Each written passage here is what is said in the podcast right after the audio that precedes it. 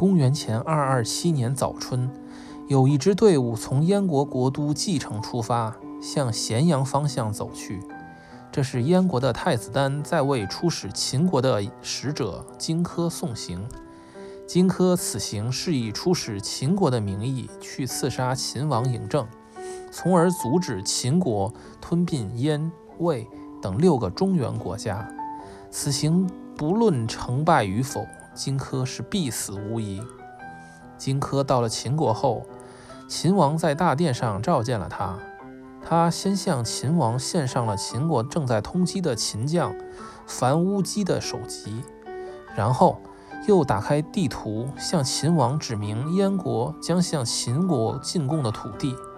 当地图打开到最后时，荆轲一把抓起藏在地图里的匕首，猛地向秦王刺去。秦王逃到大殿上，绕着铜柱躲避。最后，荆轲寡不敌众。被秦王和赶上来的武士杀死了，但荆轲的胆识和气概，使他成为了燕赵大地上众多慷慨之士中的代表人物，用实际行动谱写了一首千古悲壮之歌。